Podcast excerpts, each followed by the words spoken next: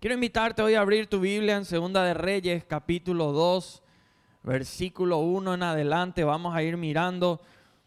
Hoy la pregunta o el desafío que vos y yo tenemos que analizar y mirar es si queremos las cosas de Dios de cerca o de lejos. Es algo que a veces decimos, podemos decir, no, yo hasta ahí nomás. No quiero comprometerme demasiado, no quiero involucrarme demasiado o podemos decir, no, yo, yo me meto con todo. Yo voy a involucrarme, voy a hacer. Y en la palabra de Dios, en este pasaje, nosotros encontramos el momento en el cual el profeta Elías estaba en sus últimos días acá en la tierra. Y la Biblia menciona que él tenía una escuela de profetas.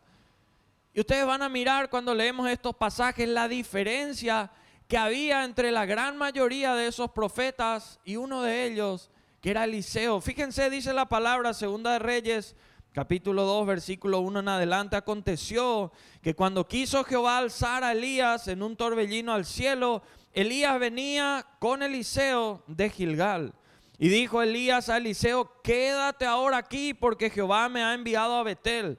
Y Eliseo dijo, vive Jehová y vive tu alma que no te dejaré. Descendieron pues a Betel y saliendo a Eliseo los hijos de los profetas que estaban en Betel le dijeron, ¿sabes que Jehová te quitará hoy a tu Señor de sobre ti? Y él dijo, sí, yo lo sé, callad. Y Elías le volvió a decir Eliseo, quédate aquí ahora porque Jehová me ha enviado a Jericó. Y él dijo, vive Jehová y vive tu alma que no te dejaré. Vinieron pues a Jericó y se acercaron a Eliseo los hijos de los profetas que estaban en Jericó y le dijeron, ¿sabes que Jehová te quitará hoy a tu Señor de sobre ti? Él respondió, sí, lo sé, callad. Y Elías le dijo, te ruego que te quedes aquí, porque Jehová me ha enviado al Jordán. Y él le dijo, vive Jehová y vive tu alma, que no te dejaré. Fueron pues ambos y vinieron cincuenta varones de los hijos de los profetas y se pararon delante a lo lejos. Y ellos dos se pararon junto al Jordán. Tomando entonces Elías su manto, lo dobló y golpeó las aguas, las cuales se apartaron a uno y a otro lado y pasaron ambos por lo seco. Cuando habían pasado, Elías dijo a Eliseo, pide lo que quieras que haga por ti, antes que yo sea quitado de ti. Y dijo Eliseo, te ruego que una doble porción de tu espíritu sea sobre mí. Qué impresionante mirar y darnos cuenta que aunque todos ya sabían lo que iba a pasar, porque los hijos de los profetas dice que se acercaban y le decían, vos no sabés que eh, Elías va a ser quitado de ti. Sí, lo sé, le decía, cállense. O sea, todos sabían lo que estaba a punto de pasar. Era la misma situación pero la gente tenía una distinta reacción. Algunos estaban como esos hijos de los profetas a lo lejos, no queriendo involucrarse demasiado, pero otro como Eliseo estaba decidido a quedarse pegado al profeta del Señor hasta recibir aquello que él anhelaba, que la Biblia menciona aquí, una doble porción de su espíritu. Eliseo no le dejaba porque sabía que donde estaba Elías, había altas probabilidades de que algo de parte de Dios pueda estar sucediendo.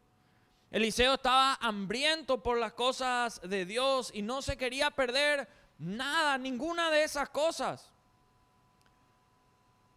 En esta mañana vos y yo tenemos que ponernos a plantear, a mirar cómo está nuestra manera de comportarnos en nuestro vivir con el Señor.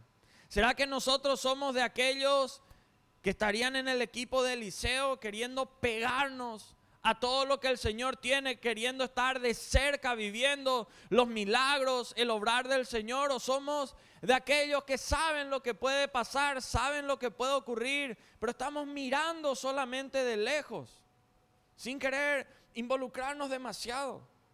Eliseo representa al tipo de hombres y mujeres sobre las cuales el Señor derrama su presencia de forma especial, como vamos a ver en el transcurrir de este pasaje. ¿Por qué? Porque estaba con hambre de todo aquello que Dios podía hacer, estaba con hambre de ver algo más. ¿Y saben qué, mis queridos amigos, mis queridas amigas, quienes caminan en intimidad con el Señor, quienes caminan ahí de cerca con el Señor, van a experimentar lo sobrenatural que viene de parte de Dios, los milagros, esa unción con porción doble como él había pedido. Eliseo era alguien que si nosotros nos ponemos a mirar, venía de una familia adinerada. Dice la palabra en Primera Reyes 19, 19, que partiendo él de allí, estaba hablando de Elías, halló a Eliseo, hijo de Zafat, que araba con doce yuntas delante de sí. Y él tenía la última y pasando Elías por delante de él, echó sobre él su manto. Esas 12 yuntas de bueyes vendrían a ser como las, no sé, Massey Ferguson de hoy o, esas máquinas ahí listas para cosechar, como este es el momento en el cual se está cosechando. Estaban esas 12, o sea, tenían el equipamiento necesario de esa época como para poder hacer eso. Y nosotros vemos que ese hombre fue el llamado por el Señor. Eliseo era el heredero de esa bendición que había el hijo de Zafat, era el heredero. Y sobre él vino el llamado del Señor. Pero fíjense que aún siendo él el heredero, él trabajaba como siervo. Dice que él estaba narando y él tenía la última. Hay mucha gente que si nos vamos a poner, pero no vamos a profundizar tanto este pasaje, hay gente que dice, pues yo soy el último en lo que hago. Y fíjense que sobre el último, sobre la última de esas vino Elías a ungir al que iba a seguir por delante del camino. O sea, hoy yo no tenemos que preocuparnos o enojarnos mucho si es que somos los últimos en lo que estamos haciendo hoy. Tenemos que enfocarnos en estar haciendo lo que el Señor nos llama a hacer. Porque el Señor sabe a quién va a ungir, cuándo lo va a ungir y cómo lo va a hacer.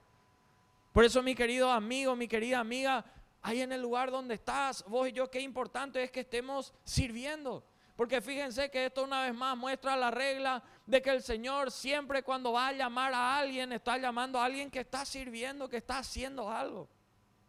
El Señor no le llama al que no está haciendo nada, al tecoreí, al que está ahí solamente eh, tomando tereré, solamente durmiendo. Y dice, bueno, ahí hay alguien durmiendo, voy a hacer algo que con él. No. Siempre el Señor a todos los que le llamaba, pueden mirar la Biblia de inicio a fin, algo estaban haciendo. Algunos incluso como Saulo. Hasta perseguir cristianos, pero algo estaban haciendo cuando el Señor les llamó. Y a este hombre, Eliseo, el Señor le llama. Y fíjense qué tremendo, porque pasando Elías por delante de él, echó sobre él su manto. Qué importante que vos y yo podamos en este tiempo recibir lo importante que es de verdaderamente pedirle al Señor por esos Elías que puedan venir a guiarnos, a conducirnos a todo lo que el Señor tiene para nuestras vidas. Y cuántos ya tenemos a ese líder, a esa líder que nos está bendiciendo para guiarnos hacia adelante. Eliseo experimentó esa bendición, porque saben cuál es una realidad y, y triste hoy en día que hoy en día la gente busca cómplices y no guías. La gente busca a alguien que no en lo que uno siente nomás vamos a seguir y que le da el jale o el dale para seguir ahí, en vez de guiarle hacia el camino correcto. Todos necesitamos a alguien que nos guíe para romper nuestros límites, para ir a cosas mayores, para empezar a tener victorias que todavía no pudimos tener. Necesitamos eso. Pero si nosotros solamente andamos con cómplices que nos mantienen de repente en hábitos que no agregan valor a nuestra vida, o en hábitos que ya no son suficientes para lo nuevo que el Señor nos llama, necesitamos a hombres y mujeres como Elías a los cuales seguir para ir a cosas mayores. Eliseo quería una doble unción.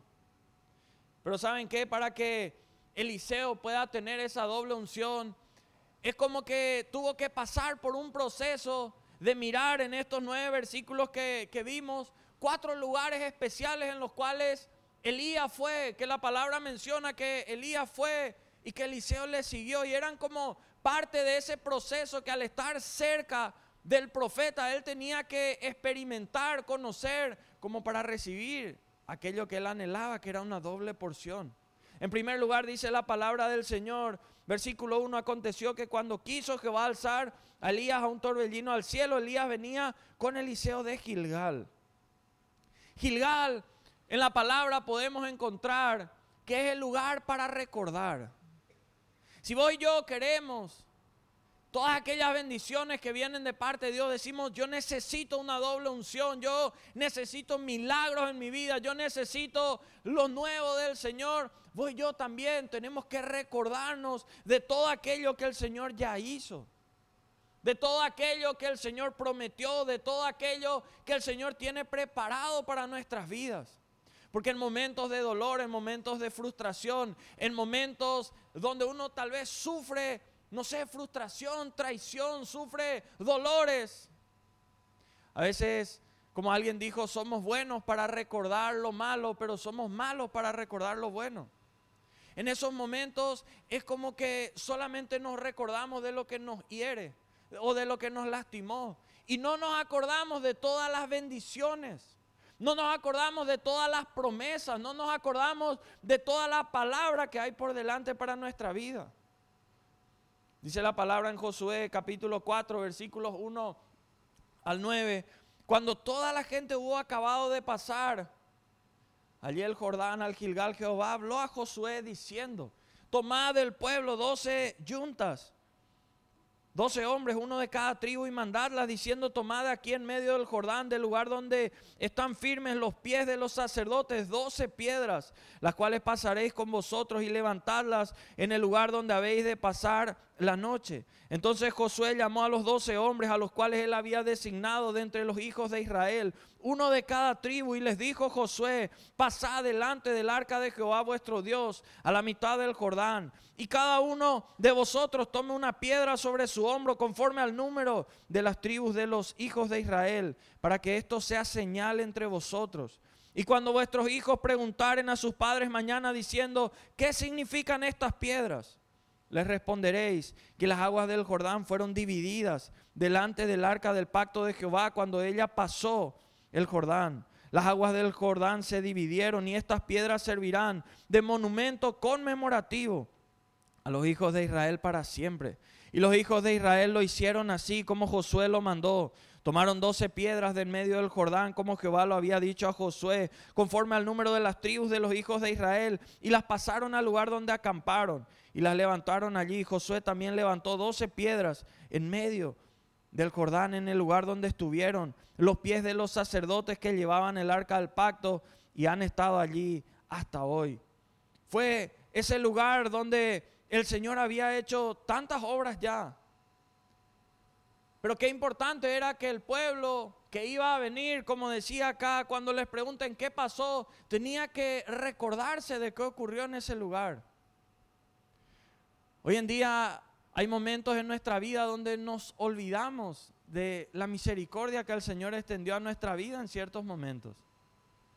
Nos olvidamos de batallas que pudimos haber logrado y donde el Señor fue tan fiel donde el Señor proveyó, donde el Señor abrió camino.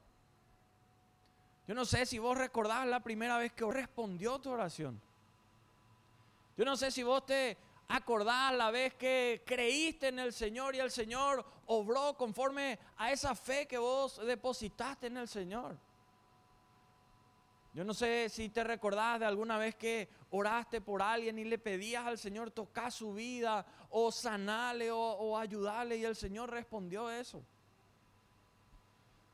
Porque hay momentos en la vida donde tenemos la tendencia de olvidarnos de todo lo bueno de Dios. Y el enemigo quiere ahí en nuestra alma llevarnos a olvidarnos de todo lo, lo bueno.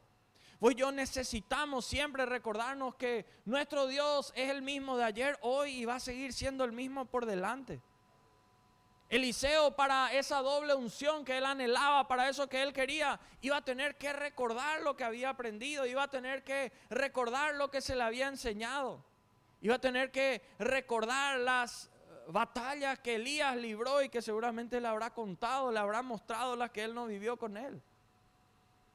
Pues yo vamos a tener que pasar por ese proceso de saber, de tener presente eso. En segundo lugar, el siguiente versículo dice que ellos habían ido, habían sido enviados, dice el versículo 2, y dijo Elías a Eliseo, quédate ahora aquí porque Jehová me ha enviado a Betel. Betel es el lugar que encontramos en la casa de Dios o, en la palabra de Dios como la casa de Dios. El primer lugar mencionado de esa manera. En la casa de Dios, el Señor provee para todo aquello que sus hijos necesitan. Nosotros creemos que este es el lugar donde uno viene con el corazón a veces totalmente lastimado, desangrado, roto en pedacitos, como a veces uno dice, y el Señor es capaz de ir recomponiendo pedazo por pedazo. En la casa del Señor es donde matrimonios que estaban totalmente sin chance se restauraron, donde hombres y mujeres vinieron con las finanzas destruidas y el Señor fue bendiciendo y abriendo puertas donde gente vino sin propósito de vida y encontró eso. Dice la palabra de Dios en Génesis 28, un hombre llamado Jacob que había pasado momentos adversos en su vida, había hecho malas cosas, tuvo miedo. Génesis 28, 17. Y dijo, cuán terrible es este lugar. Pero luego dijo, no es otra cosa que casa de Dios y puerta del cielo. ¿Cuántos creen que este lugar es puerta del cielo? Y dice, y se levantó Jacob de mañana y tomó la piedra que había puesto de cabecera y la alzó por señal y derramó aceite encima de ella y llamó el nombre de aquel lugar Betel, aunque Luz era el nombre de la ciudad primero. E hizo Jacob voto diciendo, si fuere Jehová Dios, si fuere Dios conmigo y me guardare en este viaje en que voy, y me diere pan para comer y vestido para vestir, y si volviere en paz a casa de mi padre, Jehová será mi Dios. Y esta piedra que he puesto por señal será casa de Dios. Y de todo lo que me dieres, el diezmo apartaré para ti. Este es el lugar donde Jacob había tenido su experiencia con el Señor. Él todavía no había tenido una experiencia personal con el Señor. Y esto nos muestra algo importante que todo hijo, toda hija de Dios tiene que tener, porque Jacob venía de una familia que conocía al Señor. De una familia en la cual los padres instruían a sus hijos a vivir en el camino del Señor. Pero qué importante es que todos nosotros, si no tuvimos todavía una experiencia personal con el Señor, la busquemos y la tengamos. Y esa vamos a encontrar en la casa del Señor. Hay muchos que dicen yo soy hijo, soy hija de Dios, pero viven todavía de experiencias prestadas. ¿Qué significa esto? Que viven creyendo en el Señor por lo que le contó su papá, su mamá, su amigo, su amiga, el vecino, su líder, el pastor o alguien, pero todavía no vivieron una experiencia personal con el Señor. Y como Dios no hace acepción de personas, no existe eso de que diga, no, el pastor Carly sí va a recibir mi presencia, pero Esteban no va a recibir. Dios no hace acepción de personas. Y si Dios lo hace con él, lo puede hacer conmigo, lo puede hacer contigo, con el de al lado, el de arriba, con todos. Eliseo, si quería una doble porción, si quería cosas mayores, necesitaba tener ese encuentro con el Señor, esa experiencia. Y esta experiencia Jacob la tuvo en un momento difícil cuando estaba huyendo, cuando las cosas no estaban para nada bien, en un viaje largo que él tenía. Dice la Biblia en los versículos anteriores, en Génesis 28, 10 al 15, salió pues Jacob de Berseba y fue a Arán y llegó a un cierto lugar y durmió ahí, porque ya el sol se había puesto y tomó de las piedras de aquel paraje y puso a su cabecera, se acostó en aquel lugar y soñó. Fíjense lo que soñó. Es aquí una escalera que estaba apoyada en la tierra y su extremo tocaba en el cielo.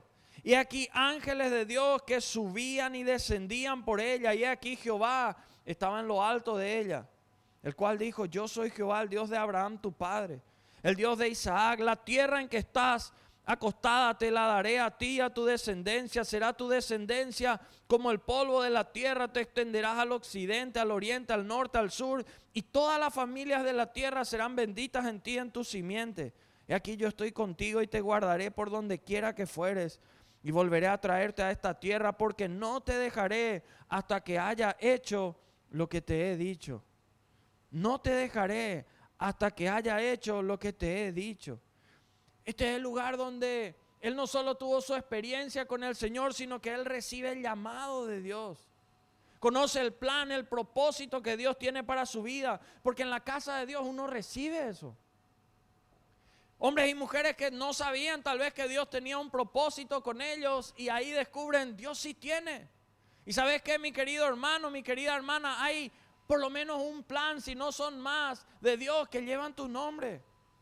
Que Dios tiene preparado para que vos vayas y vos conquistes, vos dejes un legado de bendición.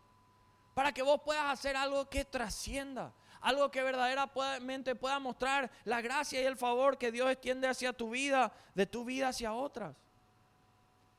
El sueño que él tenía, una escalera desde, desde la tierra hasta los cielos. Era una conexión entre la tierra y los cielos. Y díganme si la casa de Dios no hace eso. No hay otro motivo, no hay otra razón de tener reuniones como estas que no sea tratar de encontrarnos con el Señor, de adorarle, de buscarle. Y Eliseo necesitaba tener en cuenta eso. Pasó por Betel, casa de Dios. Él tenía que saber que él no necesitaba solamente un compromiso con Elías, seguir, no, él necesitaba un compromiso directo con Dios. Hay mucha gente que todavía no tomó un compromiso directo con Dios. Hay mucha gente que por qué puede ser que esté mucho tiempo en la casa de Dios, pero no le sirve a Dios, porque todavía no se le reveló que Dios mismo es el que le está llamando, no es el pastor, no es el líder. Y tu servicio no es para el líder, no es para el pastor, es para Dios mismo. Y Eliseo necesitaba tener eso presente. Eliseo necesitaba entender eso y Dios te llama en este tiempo a tener un compromiso con Él. Génesis 35, 1 al 4, la palabra dice, dijo Dios a Jacob, levántate y sube a Betel y quédate ahí, haz allí un altar al Dios que te apareció cuando huías de tu hermano. Entonces Jacob dijo a su familia y a todos los que con él estaban, quitad los dioses ajenos que hay entre vosotros, límpiense, muden sus vestidos y levantémonos y subamos a Betel. Y haré allí altar al Dios que me respondió en el día de mi angustia. Y ha estado conmigo en el camino que he andado. Así dieron a Jacob todos los dioses ajenos que habían en poder de ellos y los zarcillos que estaban en sus orejas Jacob los escondió debajo de una encina que estaba junto a Siquem. Era otro momento de su vida. En ese momento él ya tenía familia. En ese momento Dios ya había hecho muchas cosas. Y qué lindo que Dios le llamaba a ir con toda su familia, porque vos como papá, como mamá, tenés que llevar a tu familia a ese encuentro con el Señor. Habían pasado muchos años. En ese lugar él fue a purificarse, porque en la casa de Dios uno viene a hacer eso. En ese lugar vinieron a establecer pacto con el Señor. Qué importante si vos y yo queremos lo nuevo de Dios, queremos cosas mayores de Dios, establezcamos en acuerdos con el Señor. Y Betel es ese lugar, la casa de Dios es ese lugar. Cuando uno hace un pacto, hace un acuerdo, siempre solemos decir que hay dos cosas. Uno, que tiene derechos que con eso contrae, que son las cosas lindas, que son las bendiciones, que son las cosas que anhelamos, pero en todo pacto no solo hay derechos que uno empieza a tener, sino también obligaciones que cumplir. O hace un pacto, un acuerdo con el banco y te da el monto que vos le pediste. Te quedas feliz con el monto que te dio seguramente. Pero ¿cuál es tu obligación? Pagar cada mes, cada quincena, cada semestre, cada eh, la forma que vos acordaste. Y da gusto recibir lo que nos corresponde, pero no, no da gusto cumplir lo que...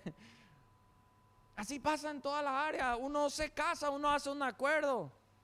¿Y qué quiere? Todo lo bueno de la otra persona. Y bueno, nosotros tenemos que hacer lo mismo con el cónyuge. Mucha gente quiere todo lo bueno de parte de Dios, pero ni ahí está con algo darle a Dios.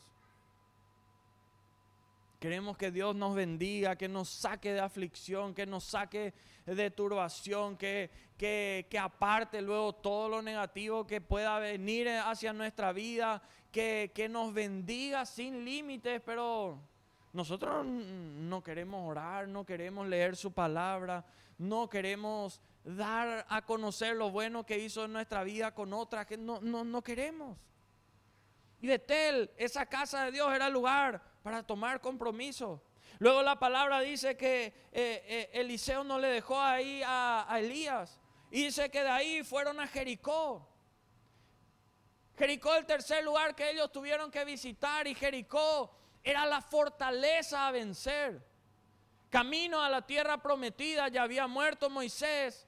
Josué quedó como líder y la primera gran batalla, la primera gran ciudad que estaba muy fortificada. Dice la Biblia en Josué 6, versículo 1, 2, ahora Jericó estaba cerrada. Coma y dice bien cerrada. Y menciona por qué. Dice a causa de los hijos de Israel. Pues yo somos los hijos de Israel los que vamos hacia nuestra tierra prometida, los que vamos hacia las promesas que Dios tiene. Y Jericó son esas fortalezas que vamos a tener que vencer. Nadie entraba ni salía, más Jehová dijo a Josué, así como nos dice hoy, mira, yo he entregado en tu mano a Jericó y a su rey con sus varones de guerra. Jericó son las victorias que vos y yo tenemos que tener. Al tener la victoria contra Jericó, el liderazgo de Josué fue fortalecido. Tanto así que ellos ya subestimaban a las otras ciudades y tuvieron problemas también a causa de eso, pero ese ya es otro tema. Vencieron lo que no se había podido vencer. Se fortaleció la fe del pueblo. Hay luchas difíciles que Dios te va a llamar a vencer. ¿Cómo reaccionamos cuando hay luchas? Porque decimos, yo quiero todo lo que viene de parte de Dios. Señor, yo anhelo tus bendiciones, yo deseo vivir en santidad. Yo deseo convertirme en el esposo que, vos decís que se puede ser. Yo deseo caminar en la bendición financiera que vos puedes dar. O yo deseo la sanidad, tantas cosas que Dios puede darnos. Pero hay cosas que vamos a tener que vencer. Y para eso obviamente hay un precio que pagar. Eliseo estaba dispuesto a hacerlo. Decían estos días un pastor, hay gente que quiere todo lo bueno de Dios, pero ni siquiera ora. O si ora, ora así nomás. Y decían, ni me hablen de ayunar, porque a, e, eso ya no se llega. Y decía este pastor, imagínense que no podemos decirle que no a un plato de comida que ni nos habla. ¿Cómo vamos a querer vencer tentaciones que sí nos hablan? a veces no, ¿verdad? Aunque parece que te hablan algunas comidas, ¿verdad? Ese es otro punto, ¿verdad? Demasiado ya, ¿verdad? Aumentaron su tentación. Pero qué importante que nosotros venzamos. Y para eso vamos a necesitar escuchar la voz correcta, la voz del Señor. Y eso es fundamental que vos y yo podamos hacer en este tiempo. Para que uno se levante de una caída, uno necesita escuchar la voz correcta. Porque si escucha la voz incorrecta, se va a quedar en esa caída. Se va a quedar ahí frustrado. Se va a quedar ahí condenado. Mientras muchas veces vos y yo estamos dudando de nosotros mismos, el enemigo vive atemorizado de que vos y yo descubramos quiénes somos en Cristo. De que vos y yo descubramos aquello a lo cual el Señor nos está llamando. Por eso es tan importante recibir la palabra de Dios y decidirnos a ir, romper fortalezas. ¿Cuáles son las cosas que años anteriores no pudiste vencer? Vence tus límites, vence tus fortalezas. No pudiste orar una semana completa. Bueno, eso, esa es una fortaleza que hoy mismo puedes decidirte hacer en esta semana. Yo voy a orar todos los días y poner ahí en tu recordatorio, anotar en algún lugar, no sé, decirle a, tu esposa, a tu esposo, a tu hijo, a tu papá, a alguien, mira, vamos a unirnos, vamos a orar con alguien. A veces necesitamos hacer equipo para tener la fuerza para hacer lo que hay que hacer. Nunca ayunamos, ponete y, ayuná uno de estos días. Empezá a romper lo que nunca habías hecho. Y cuarto y último, ellos fueron hasta el Jordán. Y el Jordán está en muchas partes, las cuales encontramos en la palabra de Dios. Y saben que el Jordán es un lugar que marca un antes y un después. Es un lugar donde ocurrieron cosas impresionantes. Es una frontera natural, pero que marca y marcaba en cierto momento la línea que impedía pasar a la tierra prometida, a la heredad que el pueblo tenía. El Jordán también era un signo de fertilidad en medio del desierto, donde no había nada para crecer, ahí se florecía. Cerca del Jordán la palabra menciona que Elías había sido alimentado milagrosamente por cuervos. Eso está en la palabra de Dios. Si querés ver cómo cuervos alimentan a un hombre, anda en Primera Reyes 17, 2 y, y esta semana. En el Jordán fue el lugar donde Juan el Bautista predicaba, donde nuestro Señor fue bautizado. Eh, Naamán fue curado de lepra después de sumergirse en el Jordán. O sea, es un lugar donde ocurren muchas cosas. Y vos yo tenemos que saber que nuestro Dios desea que en nuestra vida haya un antes y un después. Fíjense que este fue el último lugar donde ellos se fueron. Y donde ahí Elías le dijo a Eliseo, el versículo 9, que habíamos leído de Segunda Reyes 2. Y habiendo pasado al otro lado, cuando pasaron, Elías dijo a Eliseo, pide lo que quieras, que haga por ti antes que yo sea quitado de ti. Es el lugar donde sí o sí pasa algo. Y Eliseo le respondió, deseo el doble de lo que tienes. Ese tendría que ser el clamor de cada uno de nosotros hoy. Decirle al Señor cuando nos presentamos delante de Él, Señor, yo necesito más, yo quiero más. Habían vivido muchas cosas tremendas, pero ellos no querían quedarse, Eliseo no quería quedarse en el pasado y ser de los que solamente digan Elías había hecho esto y Elías había hecho lo otro, sino que él quería vivir en el futuro otras aventuras, otros sueños con el Señor. Porque hay gente que se quedó con las victorias, las bendiciones del pasado.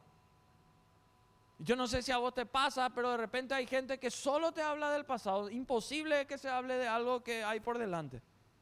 Solo del pasado. Y tal vez ya escuchaste 20.533 veces la misma historia y, y siempre es. Y se quedó ahí. Y ya no puedes soñar con nada nuevo, nada lindo por delante. Pasa un tiempo y nos da gusto estar mucho con una persona que solo vive del pasado. ¿Por qué? Porque tenemos ganas, hambre de cosas que vengan por delante. Qué importante es que vos y yo podamos pedirle hoy al Señor, Señor, yo, yo quiero más de ti. Yo te agradezco por todo lo que hiciste. Pastor Tito suele decir siempre, agradecidos sí, conformes no. Vamos por mayores victorias, vamos por nuevos desafíos. Porque nuestro Dios nunca es decepcionante, nuestro Dios es sorprendente. Y tiene preparado cosas grandes por delante. Pero para eso tenemos que, así como Eliseo, permanecer cerca de Elías. Permanecer cerca de donde está el Señor. Del amor de Dios que nos quiere cerca de Él. Por eso vos y yo, ¿quiénes somos en esta historia? Somos de los Eliseos que van a permanecer cerca, que van a buscar, que van a pasar el proceso para que el Señor pueda hacer. O somos de los hijos de los profetas que sabían todo, pero ahí de lejos nomás. Ellos hasta se quedaron del otro lado del Jordán, dice la palabra. No, no pasaron al otro lado. Se quedaron ahí de lejos. Dicen los versículos 10 al 15 y con eso terminamos de Segunda Reyes 2. Él le dijo, porque él le pidió una doble porción de tu espíritu. Él le dijo, cosas difíciles has pedido. ¿Cuántos le están pidiendo cosas difíciles a Dios? Cosas difíciles has pedido. Y le dijo, si me vieres, cuando fuere quitado de ti, o sea, iba a tener que estar cerca nomás luego otra vez. Si me vieres cuando fuere quitado de ti, te será hecho así. Mas si no, no. Y aconteció que yendo ellos y hablando, o estaban cerca, he aquí un carro de fuego con caballos de fuego apartó a los dos. Y Elías subió al cielo en un torbellino. Viéndolo, Eliseo clamaba. Padre mío, Padre mío, carro de Israel y su gente de a caballo. Y nunca más le vio. Y tomando sus vestidos los rompió en dos partes, alzó luego el manto de Elías que se le había caído y volvió y se paró en la orilla del Jordán. Y tomando el manto de Elías que se le había caído, golpeó las aguas. Y dijo, ¿dónde está Jehová el Dios de Elías? Y así que hubo golpeado del mismo modo las aguas, se apartaron a uno y otro lado. Y pasó Eliseo. Viéndolo, viéndole los hijos de los profetas, fíjense, que estaban en Jericó al otro lado, dijeron, el espíritu de Elías reposó sobre Eliseo. Y vinieron a recibirle y se postraron delante de él. Cosa difícil has pedido, le había dicho. Pero sabes que grandes proyectos de Dios son generados en tiempos difíciles. En esos tiempos que a vos y a mí nos obligan a estar más cerca.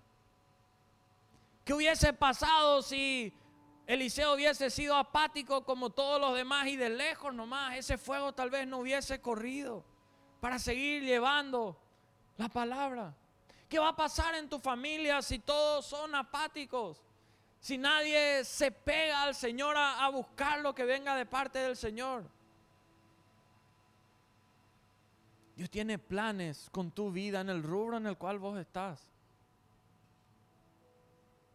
Yo no sé si a vos te duele o no, pero cada semana Lastimosamente escuchamos acá en nuestra ciudad, ni siquiera hace falta que escuchemos de, otra, de otro departamento o de otra nación, siquiera acá en nuestra ciudad. Escuchamos de gente que se quita la vida. Escuchamos de familias que se separan. No hace ni falta escuchar de otra ciudad. Acá en nuestra ciudad escuchamos eso. Escuchamos de gente que anda en depresión, totalmente desanimada. ¿Qué va a pasar si esa gente se encuentra con un hombre, una mujer de Dios que decide estar cerca del Señor? Y que no se queda como esos otros hijos de los profetas ahí de lejos nomás apuntando qué iba a pasar, qué hay que hacer o no, sino hombres y mujeres que están llenos de Dios, que dicen sí al llamado de Dios, para abrir su casa y, que sea un lugar para compartir la palabra, para parar un poquitito con todas las actividades que tienen en el día y sabiendo que está mal su familia, sabiendo que está mal esa persona, se detienen y le dan la palabra de vida. Alguien hizo eso contigo y conmigo. Y tal vez alguien hizo eso contigo y conmigo más de una vez. Porque pudimos haber estado bien y de repente por algo motivo tropezar y caer. Bendito sea Dios por esas personas que puso en nuestro camino. Si vos te predisponés a servirle al Señor, hay gente que va a darle tantas gracias a Dios por tu vida. Porque vas a ver cómo Dios te va a poner en el camino correcto para cambiar vidas. Y cuando una vida es cambiada, esa vida empieza a afectar a los suyos. Hay familias en las cuales se habla de vos, ¿sabes por qué? Porque vos Fuiste el que sembró la palabra en la vida de uno de esos integrantes. Y que tal vez van a venir otras generaciones y se van a acordar. Porque van a decir, mi abuela, mi abuelo dijo que fulana de tal fue la que le predicó, la que le oró, la que le habló, la que le envió un WhatsApp, la que le insistía.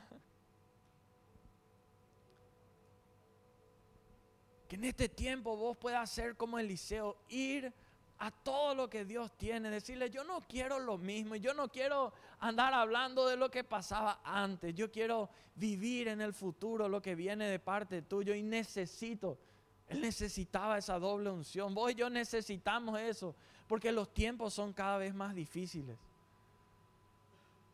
Porque los adversarios cada vez son mayores. Por eso ahí en el lugar donde estás, yo te animo, cerra tus ojos por un instante. Hay mucha gente que nunca tuvo un encuentro personal con el Señor. O que tal vez lo tuvo, pero todo esto, reuniones como estas, pasaron a ser cosas rutinarias.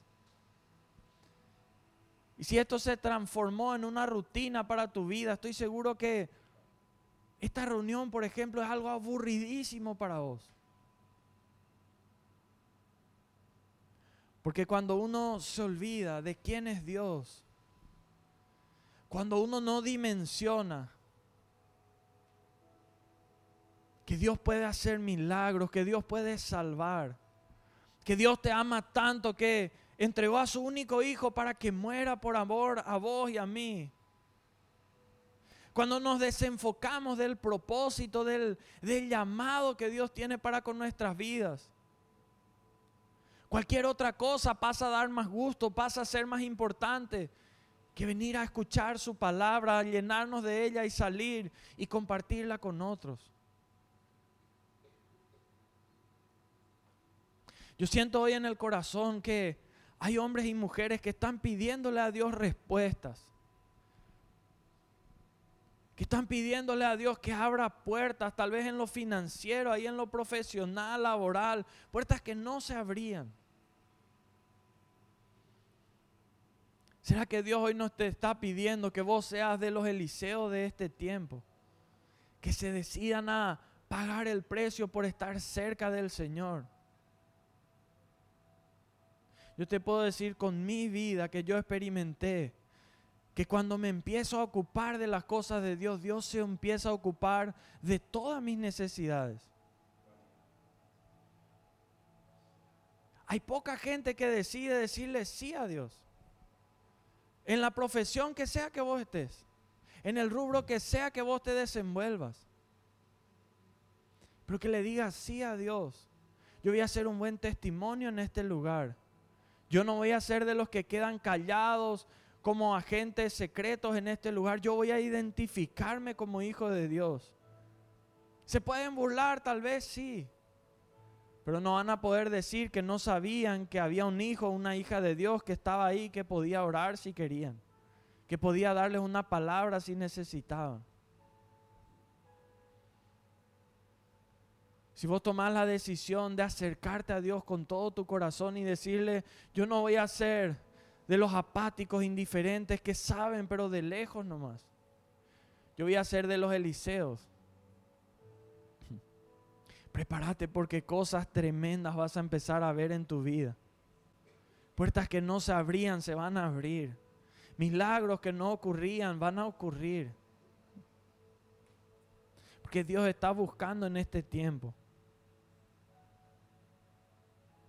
Hay tanta necesidad de la palabra. Y yo estoy seguro que vos sabés de más de una persona que necesita.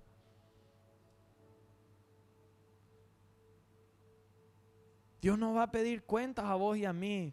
Si hay gente en nuestro entorno que necesita palabra y vos y yo no le dimos esa palabra.